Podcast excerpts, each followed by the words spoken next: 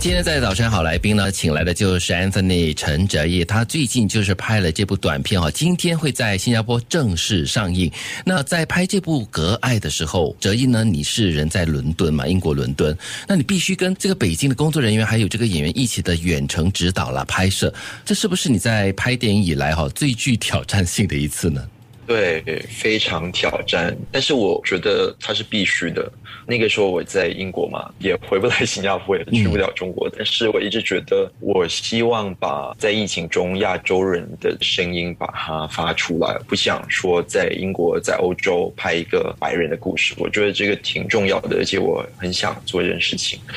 所以最后在疫情下又要用新的方式去创作，所以就用云指导、用远程的方式去拍摄，嗯 挺辛苦的。因为我感觉我虽然拍了一个二十多分钟的一个短片，但是这筹备还有制作拍摄，跟拍一个两个小时的长片是一样艰难的，一样痛苦的。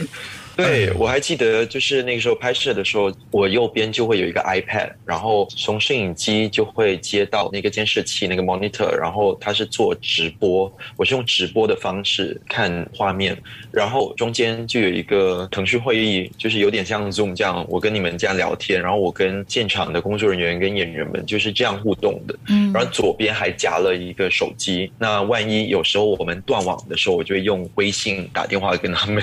给他们，因为。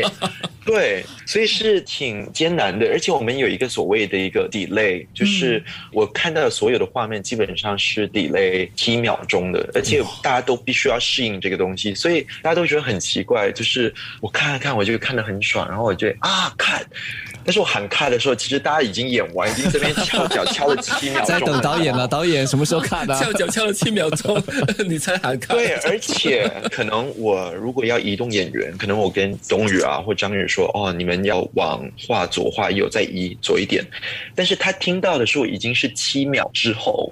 所以我看到时候已经移到 frame 外面了，你知道吗？嗯，已经是那个画面外了。所以其实它有很多技术上你要重新去调整的。而且他其实也完全改变了一个导演跟工作人员跟演员的一种工作方式，因为以前你在现场，你跟演员给任何的发指令，你都会可能把演员拖到一边，或者就你走上去，你跟他说：“哦，你待会儿什么什么。”嗯嗯嗯。但是基本上工作人员就把我的这个大头放在一个 iPad 上面。然后我有一个助理，他就拿着这个 iPad，我就这个大头 照，然后他就 对，然后基本上他就带着我说，哦，带我去见演员，带我去见美术，带见副导演、摄影师，他就带我这跑跑跑跑继续走。但是他们要听到我，他必须把这个 iPad 开 loudspeaker 开的最大声。所以基本上全场的工作人员都听得到我在说什么。嗯，后来我记得我制片第二天就给我打电话说，呃，导演以后你要跟演员讲话的时候，你跟我们说一声，我们把你带到房间里关上门，因为 我的每一句话所有人都听得到。因为我是没有这种知觉的，因为我看到的可能好像我现在只看到你们三位嘛，对，但我可能不知道你们周围可能还有十五个人，可能认识我的人都知道我很直，该说的都。说不该说的也是。周冬雨被你骂的不行了，大家心疼他。是，可是你跟这两位演员之前是认识的吗？周冬雨跟张宇，你在之前是已经认识了吗？我记得我跟冬雨只有一面之缘，就是在疫情前一九年的十二月，在澳门电影节就一面之缘。然后张宇真的，我们第一次见面就真的是通过视频、视讯电话。嗯，对。然后后来就他看了我的电影，然后我们就聊，然后就聊一聊，就有点像做网友，你知道吗？就聊聊聊聊的很尽兴。然后每次我们在筹备的时候，甚至我们在拍摄啊，然后还有就拍完之后就会聊天嘛，聊个。两三个小时，嗯，我们第一次见面是直到拍完将近一年，也没有一年后了，大概九个月后，今年六月在上海电影节，因为我过来中国上海做评委嘛，然后他刚好也有一部电影就是在上海电影节上，然后我们就终于见面了，嗯，然后我还记得他第一次见我，他的第一个反应就是，哎，哲毅。原来你还长得蛮高的，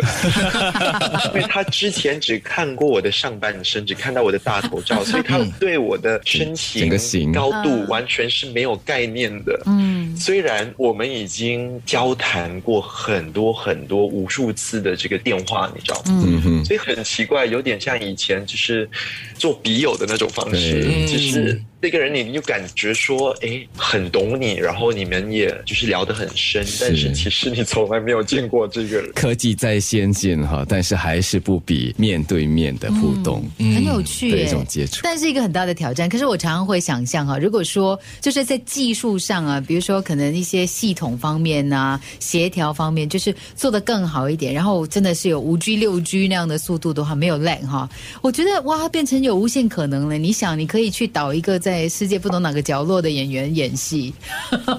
对，说是这样说，但是其实拍完之后，虽然大家都对作品挺满意的，但是我真的觉得小影视的创作不能这样，就是用遥控的方式去指导。我觉得其实它还是要人与人之间在一个房间里面碰撞出，你要感受到大家的一种磁场，你无法想象说我看景。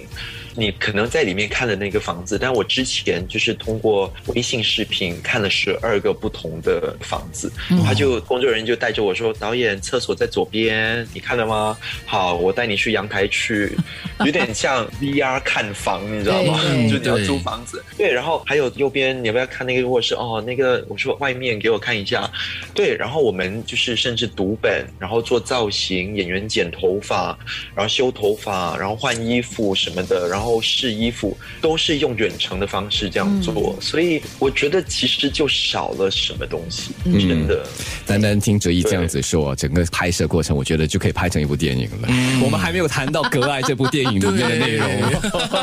稍后没再来谈事没事，等一下新闻之后我们继续，我们一定会谈，一定会介绍好的给大家。介绍《隔爱》这一部剧。